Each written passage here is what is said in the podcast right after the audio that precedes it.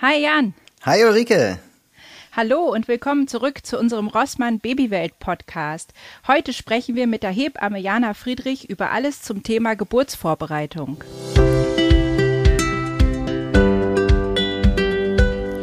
Ja, heute haben wir eine Gästin dabei, Jana Friedrich. Jana, du bist seit 24 Jahren bald Hebamme und seitdem in verschiedenen Kliniken in Berlin ähm, unterwegs und hast da die Vor- und Nachsorge der Geburten übernommen, vor allem äh, Vorbereitungskurse und hast dich da auch nochmal äh, verlegt auf Vorbereitungskurse speziell für Paare, weil dir das ganz wichtig ist. Da will ich gleich unbedingt mal äh, drauf eingehen.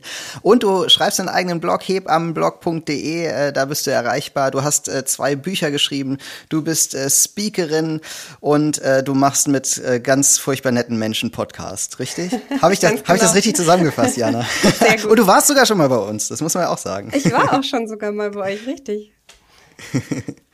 Ja, erzähl doch trotzdem noch mal was für die, für die es schon lange her ist. Es ist ja auch wirklich schon lange her, dass du bei uns warst.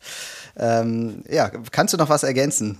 habe ich was vergessen? Kann ich noch was ergänzen? Genau. Also ähm, ja, ich, ich habe total gerne in der Geburtshilfe gearbeitet. Äh, Im Moment bin ich äh, freiberuflich tätig in der Vorsorge und in der Wochenbettbetreuung. Ähm, Geburtsvorbereitung liebe ich, mache ich schon sehr, sehr lange. Ich habe mit Frauenkursen angefangen hab dann aber irgendwann gedacht, ähm, also wenn die Partner die Geburten auch mit begleiten, müssen sie auch wissen, was da abgeht. Das ist super wichtig. Seitdem mache ich nur noch Paarkurse.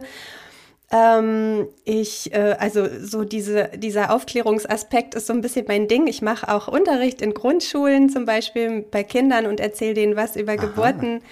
Ähm, ich habe auch schon mal ein Museum äh, bei einer Ausstellung über Geburten begleitet und so. Also das ist so, ich liebe das total. Ähm, ich gebe auch Fortbildungen für Kolleginnen und ähm, ja, du hast es schon, ich glaube, das meiste hast du schon gesagt. Ich, äh, ja, was ich vielleicht noch sagen kann, was noch ein bisschen speziell ist, ich gebe auch ähm, mit einer ähm, äh, Zwillingsmutter und Elternberaterin, mit der Inga Sarrazin zusammen Kurse für Eltern, die Zwillinge erwarten. Aha, auch nochmal ein ganz äh, spezielles Thema, so, was ja auch immer wichtiger wird. Ganz genau. Ähm, Super, ja, da will ich auf jeden Fall, wollen wir auch gleich nochmal äh, drauf, drauf zurückkommen. Ich wollte aber noch, noch eine Ankündigung machen, Jana. Neben dir haben wir nämlich auch noch eine Kundin für dich heute dabei. also ja, genau. eine deiner Kundinnen, Jana. Ja, genau. Ich habe äh, nämlich deinen Kurs gebucht tatsächlich.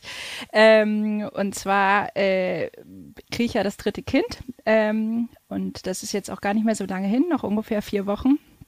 Und ähm, ich habe beim ersten äh, Kind noch ganz klassisch so einen Vorbereitungskurs äh, vor Ort gemacht, fand das auch vor allen Dingen deshalb gut, weil ähm, ich einfach da Kontakte knüpfen konnte, muss ich ganz ehrlich sagen. Also das war ganz wertvoll für mich und eben auch überhaupt keine Ahnung hatte. Beim zweiten Kind habe ich tatsächlich gar keinen Kurs gemacht und beim dritten dachte ich jetzt plötzlich, okay, irgendwie ähm, habe ich doch das Gefühl, ich muss noch mal was machen. Und mit zwei Kindern zu Hause äh, und eben auch noch der Corona-Situation habe ich dann aber gedacht, okay, was mache ich? Und äh, bin da auf deinen Kurs gestoßen und bin tatsächlich echt begeistert aus äh, zwei Gründen. Einmal finde ich, ist es nochmal für einen selber total sinnvoll. Also du kannst ja vielleicht gleich selber nochmal ein bisschen über deinen Kurs erzählen, wie der so abläuft. Ähm, Vielleicht machst du das sogar zuerst, weil dann kann ich aus meiner äh, schwangeren Perspektive sagen, was mir daran so gut gefällt. Ja, sehr gerne. Ja, schön, dass dir es gefällt. Also ähm, genau, ich habe auch äh, in dem in dem ersten äh, Corona-Sommer habe ich festgestellt, dass es irgendwie gar nicht mehr genug Kurse gibt, ja, weil weil das ist ja alles komplett weggebrochen und wir Hebammen hatten ja auch dann ordentlich zu tun, uns umzustellen. Ne, wir sind ja normalerweise jetzt nicht alle so die, die digitalen Natives und ähm, hatten da ordentlich zu tun, uns da einzufuddeln mit dieser ganzen Technik und so. Ich habe das tatsächlich relativ schnell gemacht und habe dann auch Fortbildung gegeben für Kolleginnen, um, um, die, um denen zu helfen, dass, dass wir einfach ähm, ja die Frauen weiter gut vorbereiten können. Ähm, aber ich habe dann parallel eben auch so einen Kurs aufgenommen und ähm, ja, dabei äh, war mir wichtig, was mir bei all meinen Kursen wichtig ist, nämlich dass, ähm, dass ähm, man wirklich weiß, was auf einen zukommt, dass man diese Blackbox-Geburt so ein bisschen mehr, ähm, also dass man so ein bisschen mehr so eine Idee hat, was da passiert, auch wenn man natürlich nicht alles vorhersagen kann und wissen kann, weil das ja sehr individuell ist, was einem da widerfährt und wie es einem damit geht. Aber genau, also in dem Kurs ähm, passiert sozusagen, also dass ich wirklich erkläre, was, was geht ab bei so einer Geburt, was sind die Phasen einer Geburt, was kann man erwarten und wie fühlen die sich an und was kann man dabei tun? Also wie kann man mit diesen Phasen eben gut umgehen? Dabei ist mir dann auch ganz, ganz wichtig, was kann der Partner tun? Ja, weil äh, ein Partner, der die Geburt begleitet, muss einfach auch wissen, was ist überhaupt da meine Aufgabe? Ja, was kann ich einfach tun, um zu, um zu helfen? Ähm, ja, dann, was sind eigentlich Wehen? Wie kann man sich das vorstellen, dass man, ähm, dass man Wehen bekommt und wie, wie kann man die zähmen? also ähm, ein, ein Thema, was mir immer begegnet, ist irgendwie halt große Angst vor diesem Schmerz, der einem da begegnet. Und deshalb finde ich es wichtig, wirklich was an die Hand zu kriegen, zu sehen. Also erstmal, Geburtswehen sind komplett andere Schmerzen an, als, als alles andere, was einem so begegnen kann. Ähm, wie kann man die eben zähmen? Und wenn das nicht gut funktioniert, was gibt es so für Schmerzmittel? Ne? Was, was kann man eigentlich äh, dann in Anspruch nehmen? Ja, dann Geburtspositionen, ne? wie, wie bewegt man sich gut? Also dieses, was man immer in den Filmen sieht, diese Rückenlage ist ja nicht so super optimal. Also wie, wie, was macht man bei der Geburt? Welche Position gibt's überhaupt? Und ähm, was zeichnet die so aus? Und dass man die auch ausprobiert. Atmung ist super wichtig für die Geburt, ne? dass man, dass man gut atmet und dass man auch weiß, was die Atmung macht. Also warum man jetzt diese spezielle Geburtsatmung benutzt. Ähm, Stillen ist toll, weil stillen, man denkt immer so, ist das einfachste und normalste von der Welt. Ist es irgendwie auch. Und trotzdem haben so viele Anfangsprobleme. Und wenn man ein bisschen was darüber weiß, wie man diese, diesen Anfangsproblemen vorbeugen kann, dann ist es auch gut. Und sowieso das ganze Wochenbett und das ganze Leben mit, mit dem Baby, ne, das ist ja auch, also das ist eigentlich sogar das, was ähm, die Menschen immer am allermeisten interessiert. Am liebsten wollen sie immer die, den Geburtsteil schon so ein bisschen überspringen und dann so, ja, und was ist denn dann mit dem Baby? Ähm, genau, auch darum geht es dann schon in dem Kurs. Und das finde ich eben auch so schön, weil das so umfassend ist. Ne? Also den, den Kurs, den ich vor Ort ähm, besucht habe, das mag auch sehr unterschiedlich sein, äh, da habe ich tatsächlich gar nicht so viele Erinnerungen dran, außer dass wir sehr viel Atemübungen gemacht haben und Entspannungssachen. Und jetzt habe ich ja deinen Kurs angefangen. Also ich bin noch nicht durch, muss ich ehrlich sagen, weil ich mir das eben auch so ein bisschen stückel. Ähm, aber ich finde, äh, fand für mich nochmal total schön, dass es sehr anschaulich ist. Ne? Also du hast ja gerade auch äh, dieses Anschauungsbaby, wo du dann zeigst, wie das bei der Geburt auch abläuft. Und ich muss ganz ehrlich sagen, dass zum Beispiel ähm, dieser Verlauf, dass es sich dann auch nochmal während der Geburt drehen muss und so, das wusste ich so dunkel, aber es war nochmal so schön anschaulich. Und tatsächlich hat das bei mir sogar äh, sowas ausgelöst, dass ich dachte, okay, ich verstehe jetzt nochmal genauer, was passiert und kann dann, glaube ich, auch besser irgendwie diese Geburt bewusster erleben, weil ich weiß, okay, jetzt ist irgendwie gerade das dran wahrscheinlich, ähm, weil ich mich erinnere, dass bei meiner zweiten Geburt zum Beispiel die Hebamme irgendwann sagte, der Kopf liegt nicht mehr ganz richtig, wir müssen dich jetzt nochmal umlagern, äh, nicht erschrecken, da ist die Wehe besonders heftig. Und jetzt, nachdem ich deinen Kurs gesehen habe, dachte ich, ja, jetzt weiß ich auch warum und wie der Kopf dann liegen muss. Und das finde ich jetzt für mich total schön, das in die dritte Geburt mitzunehmen, dass ich das nochmal so aufgefrischt bzw. ergänzt habe. Und was ich halt super finde, gerade für mich als Mutter von schon zwei Kindern, aber auch generell, man kann es ja einfach gucken, wann man will. Ne? Und das ist halt so angenehm, weil ich suche mir meine freien Phasen, dann suche ich mir eins der Videos raus und gucke das. Und ähm, das ist für mich auch nochmal Vorfreude Freude. Das fand ich auch nochmal so spannend, dass ich so dachte, okay, dadurch kommt es nochmal so nah, ne? weil im Alltag ähm, weiß man, okay, in ungefähr vier Wochen kommt mein Baby auf die Welt, aber man ist ja so in seinem äh, Machen und Tun und dann nehme ich mir die Zeit und merke in dem Moment, okay, jetzt ist es so in meinem Kopf und ja, ach ja, da ist bald was und das finde ich irgendwie total schön, dass es diese Möglichkeit jetzt auch Super. gibt. wie schön. Weil du das gesagt hast mit dem, wie das Baby sich dreht, ich finde es auch toll, einfach nochmal so zu, zu sehen, dass also als Frau, man macht die Geburt ja nicht alleine. Das Baby macht ja mit. Man ist ja ein Team, ja. Und sozusagen, dass man durch die Bewegungen, die man macht, die Position, die man einnimmt, dem Baby eben auch hilft, diesen Weg durchs Becken zu finden und diese Drehung zu machen. Ne? Das hast du gerade ganz toll beschrieben. Hm. Für mich klingt das auch total gut, dass du sagst, äh, dieser ähm, Paare-Aspekt ist äh, dir sehr wichtig, weil äh, ich also so unter Männern ist ja oft dieses, äh, ja, wir gehen jetzt zum Hechelkurs so. Ne? Und das ist ja, das ist ja gar nicht so. Und äh, ich fand damals äh, den Geburtsvorbereitungskurs äh, auch für mich als äh, werdender Vater sehr, sehr wichtig. Und äh, deswegen äh, mag ich das, dass du diesen Aspekt auch so sehr in den Fokus rückst, weil es, glaube ich, auch als Mann wichtig ist zu wissen, was da passiert, um auch ähm, ja so ein bisschen empathisch mitfühlen zu können, was da passiert und auch zu wissen, was kann ich jetzt tun oder muss ich überhaupt was tun? Das ist ja auch so ein Aspekt. Ne? Man muss ja auch als Mann Richtig. gar nicht immer genau. in, in Aktionismus äh, ausrasten. ähm, so, aber das, das zu wissen und da so ein bisschen Sicherheit zu gewinnen, ist, hilft, glaube ich, auch der Mutter dass da jemand ist, der, der auch ähm, weiß, was zu tun ist. So. Total. Hast du da auch konkrete Tipps, die du jetzt so sagen kannst? Also Absolut. jetzt so, äh, ne, ich würde meinem Mann jetzt auch gerne nochmal erzählen, soweit bin ich nämlich noch nicht in deinem Kurs, was du zu dem Partner sagst, weil der in den anderen beiden Geburten mir total geholfen hat, einfach intuitiv, aber auch immer daneben stand und tatsächlich gesagt hat, also danach zum Beispiel zu meiner Mutter gesagt hat, boah, ich stehe ohnmächtig daneben und denke die ganze Zeit, warum tut sie sich das eigentlich an? Und was kann ich denn machen? So, hast du da konkrete Tipps? Ja, also den, den ersten Tipp gleich dazu, dass man sozusagen nicht die Frau retten muss, ja. Also, das ist, das ist nicht die Aufgabe. Ähm, ähm, also erstmal dabei sein, muss man sich auch fragen, möchte man überhaupt dabei sein? Ist der Partner die richtige Person, um dabei zu sein? Wir gehen immer so ganz selbstverständlich davon aus und ich glaube, in den allermeisten Fällen ist das so, ne? ist das auch von beiden erwünscht, aber das ist die erste Frage, die man sich stellen sollte. Ne? Also alle beide.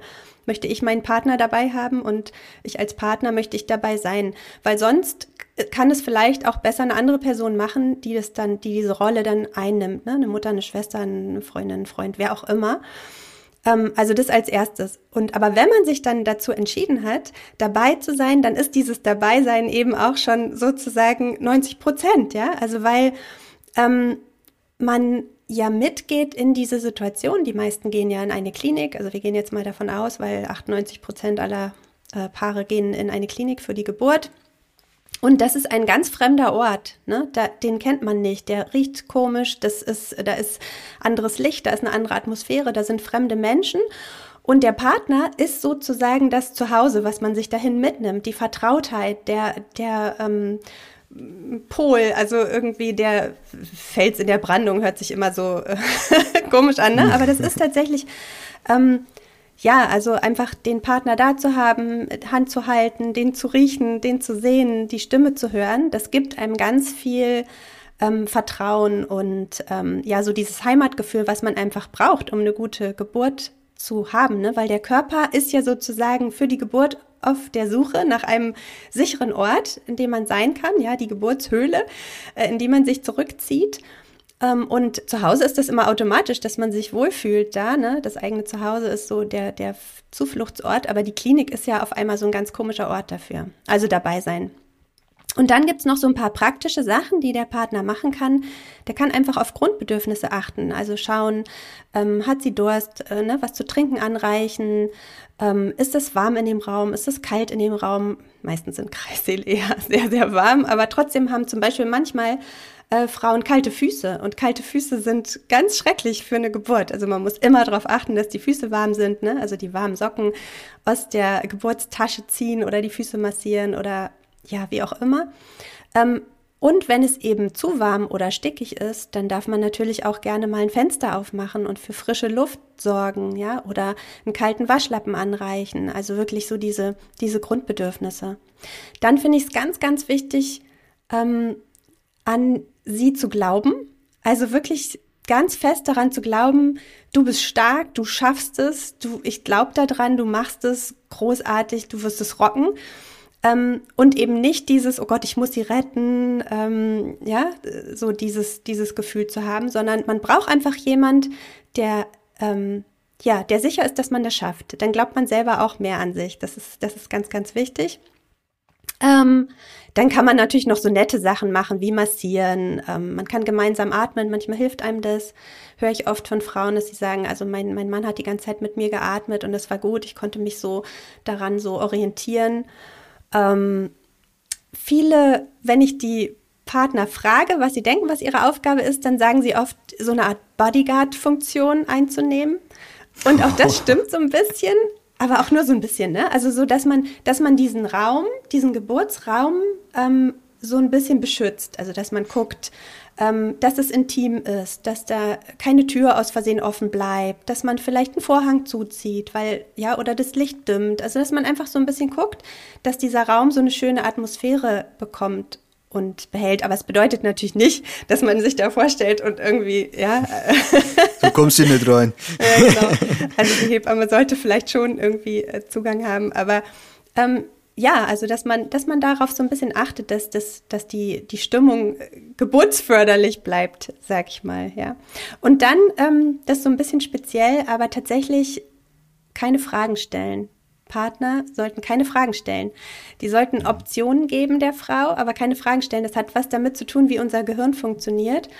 Und bei der Geburt, da geht man ja in so eine, bestenfalls in so einen, in so einen Trance-Zustand, ja, in so eine Art Superkonzentration geht man rein und die darf nicht gestört werden. Und ähm, da, da arbeitet ein ganz bestimmter Teil vom Gehirn. Und wenn man Fragen stellt, dann springt aber ein anderer Teil des Gehirns an, ne, der sozusagen für dieses Denken und Bewerten und so zuständig ist. Und den will man eigentlich ausschalten, ja. Der braucht eigentlich eine Schlafbrille.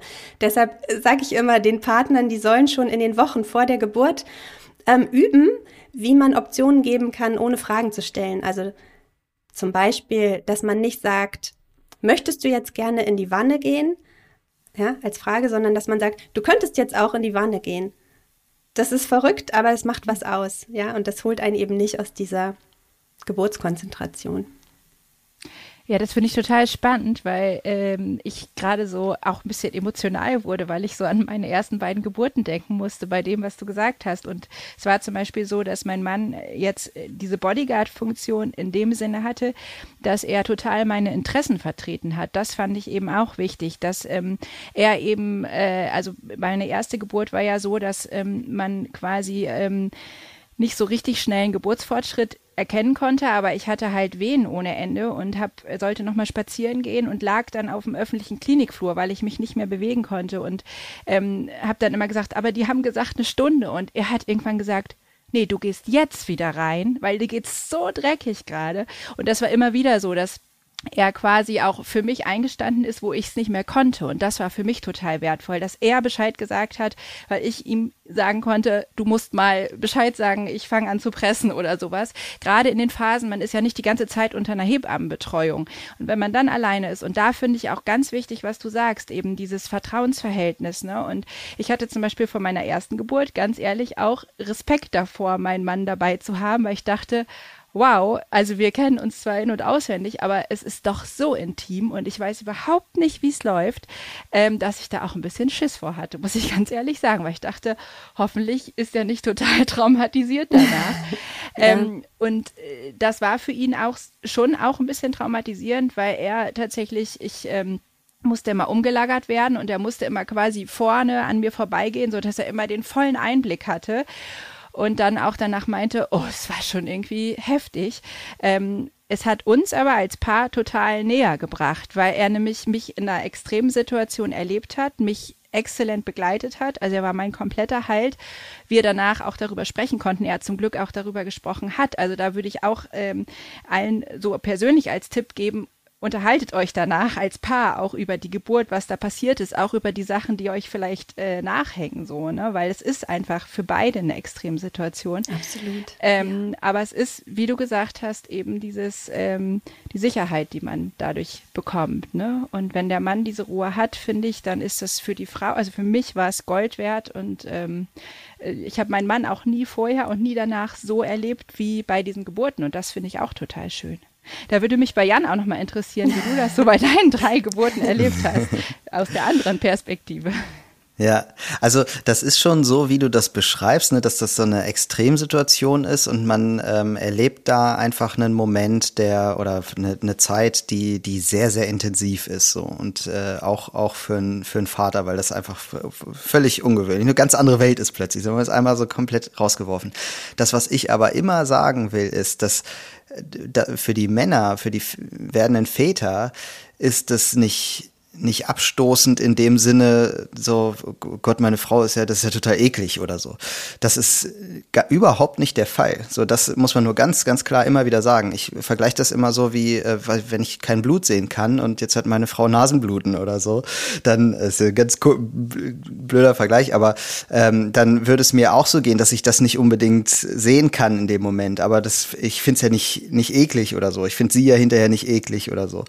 Ähm, das das finde ich immer ganz, ganz wichtig, dass es auch für Väter ein ganz schöner, eine ganz schöne, einfach intensive Erfahrung ist. Und das, was mir sehr geholfen hat, war halt in der äh, Geburtsvorbereitung in diesen Kursen ähm, zu lernen oder zu erfahren, was halt da alles passieren kann, halt so zu wissen, ne, was, was das ist. Und wenn dann die Fruchtblase platzt, dann kommt da eben ganz viel Fruchtwasser raus und so. Und das ist alles, gehört halt alles dazu. Und ich habe das alles mehr als schön und äh, intensiv wahrgenommen ähm, und fand das total toll und war am Ende einfach nur beeindruckt nach allen dreien Geburten, ähm, wie gut meine Frau das gemacht hat und war einfach stolz und ähm, total froh. Und ich glaube, das geht äh, so ziemlich allen Vätern so. Ja, absolut. Ich glaube allerdings, dass es auch ein bisschen Typsache ist. Also ich sage zum Beispiel den Paaren immer vorher, dass sie sich das überlegen sollen. Ne? Also sowohl die Frau, ob sie ähm, also wir Hebammen positionieren die Partner eigentlich immer so, dass sie sozusagen nicht diesen Frontalblick haben automatisch. Ja, wir stellen sie immer so ein bisschen dezent zur Seite oder nach hinten oder so. Ähm, und ich sage immer vorher, dass ähm, sie sich überlegen sollen, also sowohl die Frau, ob es für sie eine okaye Vorstellung ist, dass ihr Partner schaut. Ähm, und auch den Partner, ne? Also ob er sich, dass er sich das überlegt. Und natürlich kann man auch immer spontan sich noch äh, das, äh, kann sich das noch ändern, ne? Aber ähm, dass man sich vorher einfach schon mal mit dieser Idee so ein bisschen beschäftigt. Und dann gibt es welche, die sagen, super, ja, ich kann es mir total gut vorstellen, aber es gibt auch welche, die sagen, vielleicht eher nicht. genau, das finde ich ja auch okay. Ne? Und wir hatten genau. das zum Beispiel, dass meine Frau gesagt hat, du, wenn die, also wenn der Kopf schon so ein bisschen rausguckt und die dann fragen, ob du schon mal streicheln willst, das möchte ich nicht so gern. Und das wirklich, das hat mir geholfen. Also auch wenn Frauen sich nicht trauen, sowas zu äußern, da kann ich nur sagen, äußert das auf jeden Fall, weil wir Männer wollen das wissen vorher, was wir dürfen und was nicht. Das gibt uns auch Sicherheit, ja, die wir vorher nicht haben. Und ähm, das fand ich total gut. Und wenn man das vorher weiß, dann kann man sich da auch super dran halten und so ein bisschen Respekt davor zu haben, wo man jetzt langläuft oder so. Das äh, kann man sich vielleicht auch vorher mal anschauen in so einem Raum. Ist ja auch oft so, dass man mal schaut, wie sieht das da eigentlich aus, dass man das, den Raum vor der Geburt auch mal irgendwie besuchen kann oder so. Gibt dann ja so Tag der offenen Tür manchmal oder so. Äh, dann kann man sich das auch schon mal angucken, wo, wo könnte man dann gut stehen oder, oder so das finde ich schon ganz wichtig, dass man vorher das bespricht, was, was mag die Frau vielleicht nicht. So. Jetzt haben wir ja ganz viel auch über diese akute äh, Situation im Krankenhaus gesprochen. Ähm, ich finde es jetzt auch nochmal spannend, weil ich ja jetzt, wie gesagt, vier Wochen vor Entbindung bin ähm, und mich jetzt auch schon ein bisschen äh, jetzt unabhängig von so einem Vorbereitungskurs damit auseinandersetze, was kann ich eigentlich im Hinblick noch so geburtsvorbereitend machen. Und finde das ganz spannend, weil ich von meiner persönlichen Hebamme dann den Tipp bekommen habe, mich jetzt kurz vor der Geburt ähm, nach der sogenannten Luven-Diät zu ernähren. Ähm, das ist ja so ein bisschen eigentlich mehr eine Ernährungsumstellung.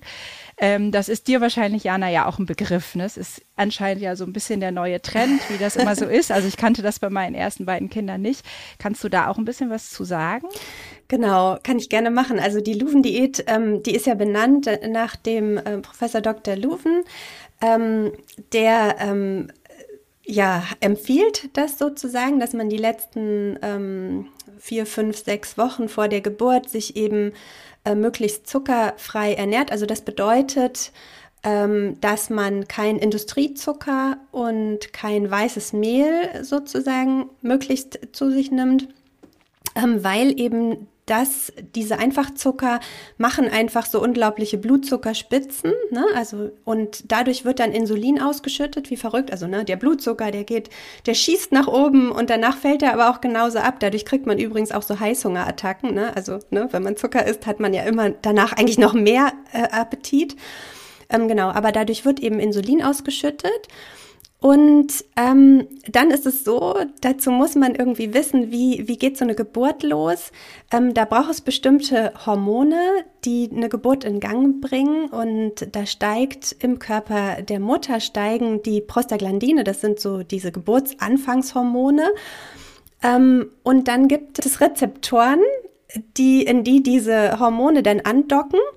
Und wenn die da andocken, dann ähm, kann sozusagen ähm, der Muttermund beginnen, sich zu öffnen und dieses ganze Geburtssystem beginnt. Ja, also dadurch beginnt quasi die Geburt. Ähm, und wenn diese Hormone aber nicht andocken können in die Rezeptoren und so frei im Gewebe unterwegs sind, dann macht es Schmerzen, weil die sind quasi Schmerzüberträger. Und das Insulin, was ausgeschüttet wird, wenn man Zucker isst, dockt sich an diese Rezeptoren an. Dann sind die besetzt und dann kann, können die Prostaglandine, die Geburtshormone, da nicht mehr ran und schwirren sozusagen äh, umher und machen stärkere Wehen. Also das ist die Theorie hinter dieser ähm, Luven-Diät. Ähm, man muss dazu sagen, da, es gibt keine Studie, die das belegt oder so tatsächlich. Ähm, aber ähm, es macht aus verschiedenerlei Hinsicht total Sinn, ähm, sich zum Ende der Schwangerschaft, eigentlich ja immer im Leben, äh, zuckerfreier zu ernähren. Wir, wir essen ja alle viel zu viel Zucker. Ähm, und wie ich eben gerade schon gesagt habe, ne, diese Zuckerspitzen sind gar nicht so gut. Ähm, auch für das Baby nicht. Und es gibt viele Vorteile, sich ähm, ja, da etwas zurückzuhalten. Und man darf das jetzt auch nicht zu streng sehen, ne, weil alles, was, was so ein dolles Verbot ist, da kriegt man eigentlich eher Lust, es zu machen, ja, oder es weckt so, äh, weckt so Jeeper oder Widerstände. Und ähm, also man kann sagen, wenn man jetzt doch mal ne, irgendwie so ein, so ein Wahnsinns-Zuckerjieper hatte und man hat sich jetzt irgendwie die Gummibärchen reingetan, dann äh, kann man einen straffen Spaziergang machen und dadurch kann man das eben auch wieder ein bisschen abarbeiten. Also man darf das jetzt nicht zu streng sehen, aber es ist eine gute Idee, das einfach mal so ein bisschen zu probieren. Ja, und ich kann jetzt aus der Erfahrung, die ich jetzt habe, also ich mache das jetzt seit ungefähr drei Wochen auch sagen, äh, das macht auch was mit einem. Also den Anfang fand ich total schwierig, sage ich ganz ehrlich, obwohl ich überhaupt nicht der Zuckertyp bin. Also ich bin jetzt überhaupt nicht der Typ, der sich irgendwie dauernd irgendwelches Weingummi oder Schokoriegel reinpfeift. Auch gerne mal äh, zwischendurch ein Schokoriegel, ja, aber überhaupt nicht irgendwie zuckersüchtig. Und trotzdem war das vom Kopf her erstmal, okay, jetzt äh, stelle ich mal wirklich komplett um. Und ähm, ich fand es am Anfang so ein bisschen anstrengend, dann zu gucken, okay, was darf ich eigentlich, weil ja bestimmte Obstsorten auch weiterhin erlaubt sind andere soll man eher meiden. Ne? Irgendwie Bananen, Weintrauben sind eher nicht so gut. Ähm, und ähm, dann eben zu gucken, was kann ich denn eigentlich noch alles essen und wie mache ich das eigentlich? Das fand ich schwer. Mein Mann hat netterweise mitgemacht. Das war für mich voll die Hilfe.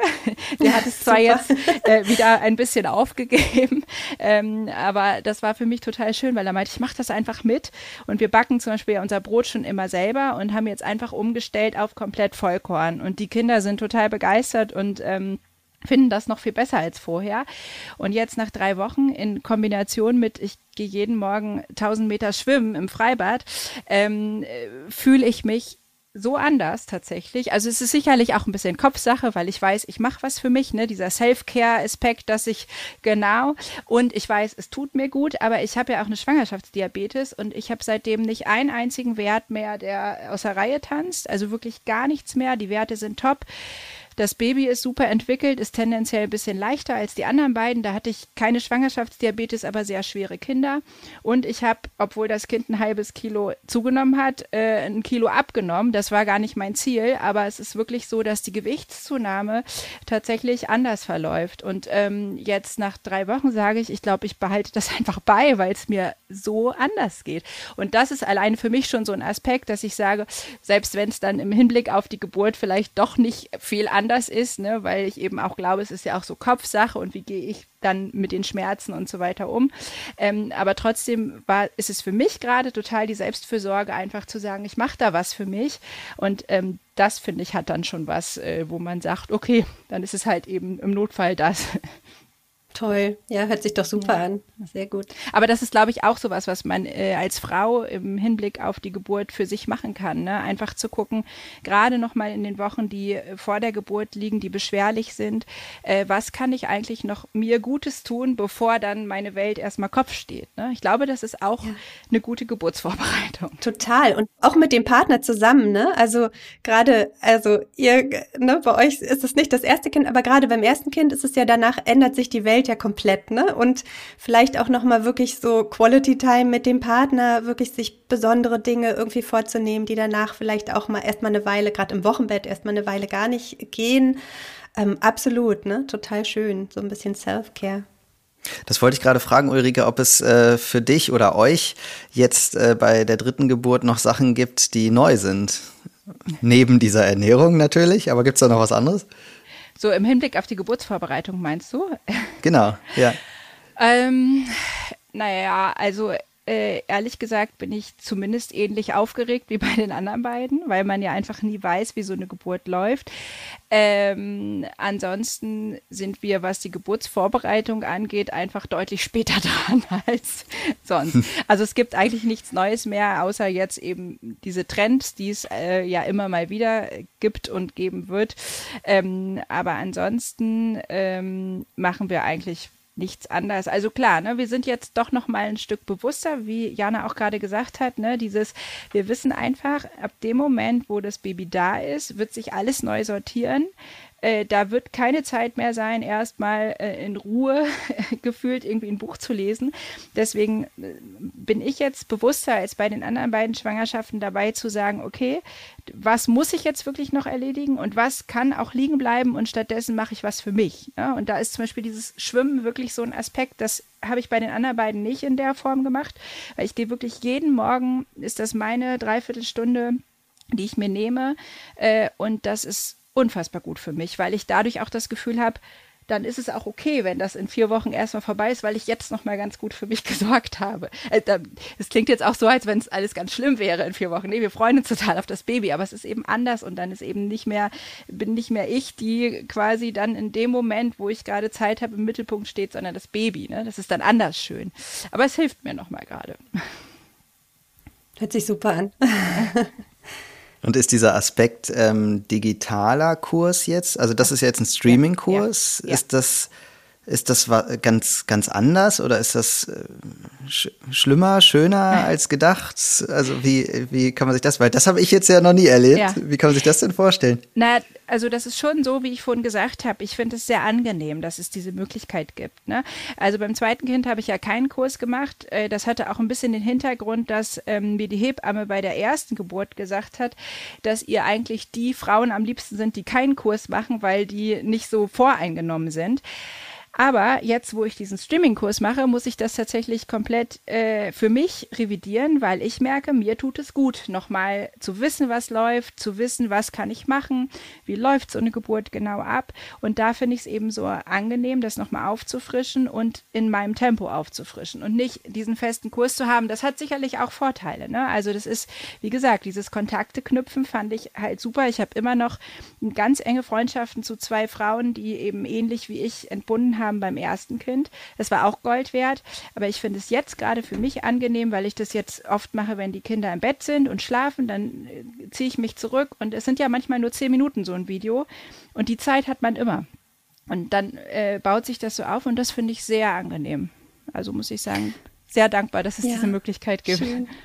Das Feedback kriege ich ganz oft und ich habe ja tatsächlich auch für den Austauschaspekt ähm, auch noch so eine Möglichkeit geschaffen. Also es gibt ähm, alle zwei Wochen so offene ähm, Sessions, wo man reinkommen kann und wo die Paare sich eben auch austauschen können. Und da ist tatsächlich auch das Abgefahrene, das habe ich ja vorher auch nicht so ähm, bedacht, aber das zeigt sich jetzt so, ähm, dass da sowohl die Schwangeren reinkommen, als auch dann die Paare, die schon Kinder haben. Und die erzählen dann zum Beispiel von ihrer ersten Zeit. Und die, die gerade noch mit einem dicken Bauch da sitzen, die hören mit ganz großen Ohren zu und stellen Fragen. Und das ist auch ein abgefahrener Austausch, der da stattfindet. Ja, das ist ganz großartig. Also ähm, genau, also wer Lust hat, sich auszutauschen, hat da super eine Möglichkeit auch ähm, dafür und wer das jetzt eben gerade nicht so braucht und einfach nur noch mal die Inhalte auffrischen möchte oder überhaupt äh, sich aneignen möchte, der kann einfach nur quasi die Filme gucken. Jetzt sagte ja Ulrike gerade, das war jetzt relativ spät dieses Mal. Ne? Was äh, würdest du denn sagen, Jana, was ist denn der richtige Zeitpunkt zu starten? Ja, das ist eine gute Frage. Also auf jeden Fall ist es gut, sich sehr, sehr früh zu kümmern, weil ne, eben wie auch bei der Hebammensuche sind auch Kurse immer schnell ähm, ausgebucht und wenn man irgendwas Spezielles im Sinn hat oder eine, bei einer speziellen Person oder irgendwie so, ähm, dann muss man sich eben auch relativ früh darum kümmern, dort einen Platz zu bekommen. Streaming geht immer, das kann man immer noch kurzfristig machen, wenn man es vergessen hat, aber ähm, jetzt ein, ein Live-Kurs zum Beispiel, ne, muss man sich früh kümmern. Und also ich würde sagen, so ab der 20. Woche. Ähm, manche machen es doch noch mal ein bisschen später. Es kommt jetzt auch drauf an. Es gibt ja unterschiedliche Arten von Kursen. Es gibt ja Kurse, die an einem Wochenende stattfinden, so Crashkurse. Ne? Die kann man dann auch noch ziemlich kurz vorher einmal so abhandeln an einem Wochenende. Aber es gibt zum Beispiel auch Kurse, die über sieben Wochen oder so gehen. Ja, also dann muss man dementsprechend zurückrechnen, weil man sollte ähm, ungefähr so drei Wochen vor dem errechneten Termin am besten fertig werden, weil man ja doch nie weiß, ob das Kind vielleicht sich ein paar Tage früher auf den Weg macht. Ne? Und damit man dann wirklich auch noch den ganzen Kurs mitnehmen konnte, ähm, muss man da schon rechtzeitig dann beginnen. Da finde ich auch nochmal schön, das fällt mir gerade ein, diesen Aspekt, dass so ein Kurs sowohl beim ersten Kind als auch bei weiteren Kindern, der vor Ort stattfindet, natürlich auch so ein Moment sein kann, der auch wieder Selbstfürsorge ist, ne? weil das auch wieder die Zeit ist, wo man sagen kann, die ist jetzt meine, wo ich mich komplett auf dieses neue Wesen vorbereite und gucke, äh, dass ich nur bei mir bin. Ne? Also das hat dann auch wieder Vorteile. Das hatte ich auch überlegt. Ich war tatsächlich zu spät dran, um mir sowas noch zu buchen, weil alles ausgebucht war, weil ich eben auch immer diese Einstellung hatte, naja, ich habe jetzt das dritte Kind, ich weiß jetzt ungefähr, wie es läuft. Mal mal gucken, was ich dann nach der Geburt auch so sage. Ähm, aber das finde ich hat alles auch so seine Vor- und Nachteile. Ne? Ja, absolut. Das sagen auch viele, ne? Also dass sie auch zu zweit sich diese Zeit, also ja. weil man sich in der Regel nicht zu Hause hinsetzt und sagt, so, wir beide ja. unterhalten uns jetzt mal über die bevorstehende Geburt, ne? Ja. ja. Und dass man dann im Rahmen dieses Kurses, ähm, also bei den Live-Kursen erzählen die Paare das auch immer, dass sie dann auf dem Weg nach Hause zum Beispiel noch ganz viel darüber sprechen, was da gerade gesagt wurde und sich darüber austauschen, wie wollen wir das eigentlich und so. Ne? Das sind ja auch so Impulse, die man dann reinbekommt ne? für Gespräche wieder. Ich muss jetzt mal sagen, weil ich brenne jetzt richtig auf dieses Thema Zwillinge.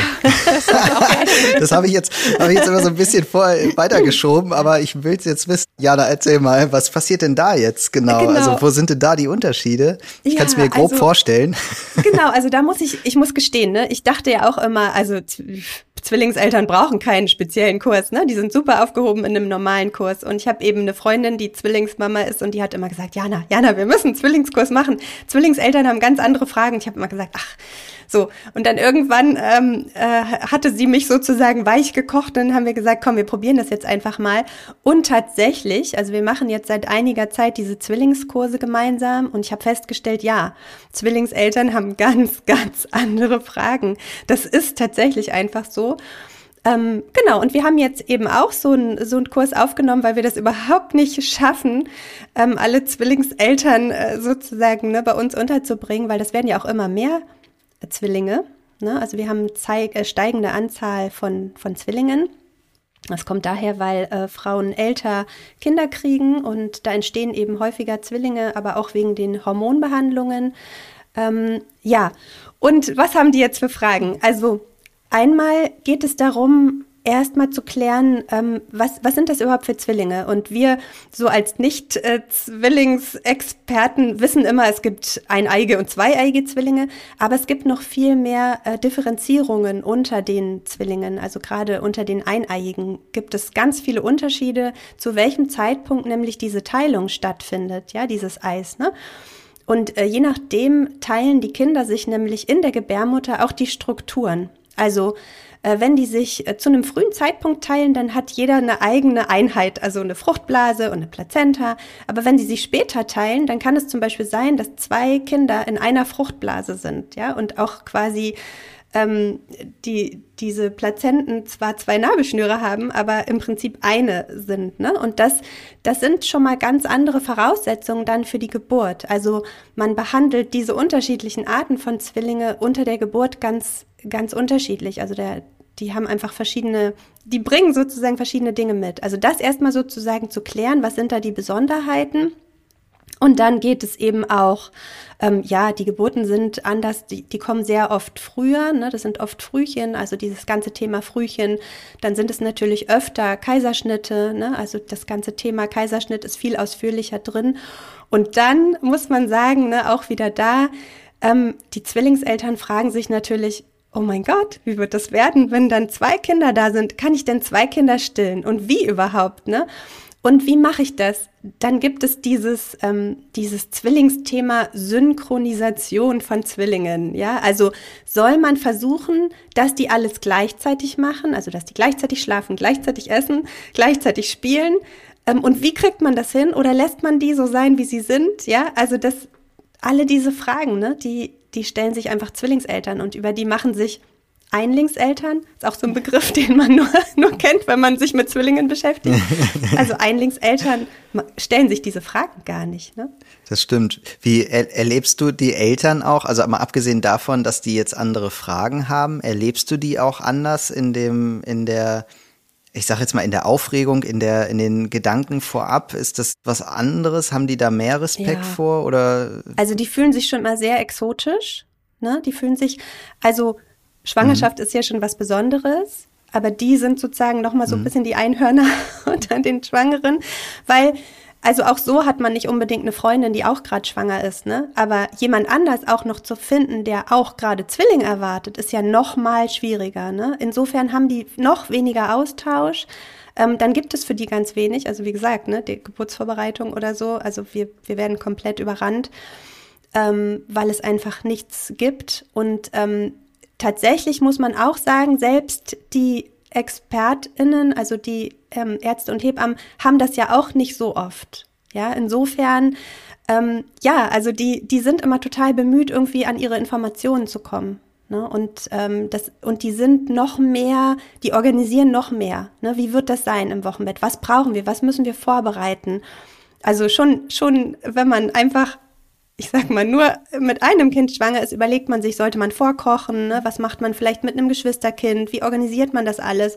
Aber wenn man zwei Kinder erwartet, ne, also dann überlegt man echt, okay, solltest du vielleicht ein bisschen länger Elternzeit nehmen, ne? Also wir, oder kann uns noch jemand mit dem Haushalt helfen? Soll vielleicht irgendwie eine Mutter, ein Papa irgendwie helfen kommen in der ersten Zeit, ne? Also die, die sind einfach noch mehr ähm, am Vororganisieren ne? und auch fragen sich, okay, was ist sinnvoll anzuschaffen, weil braucht man wirklich alles doppelt oder nicht? Und sind diese ganzen Zwillingstools, die es da draußen gibt, sind die alle sinnvoll oder nicht?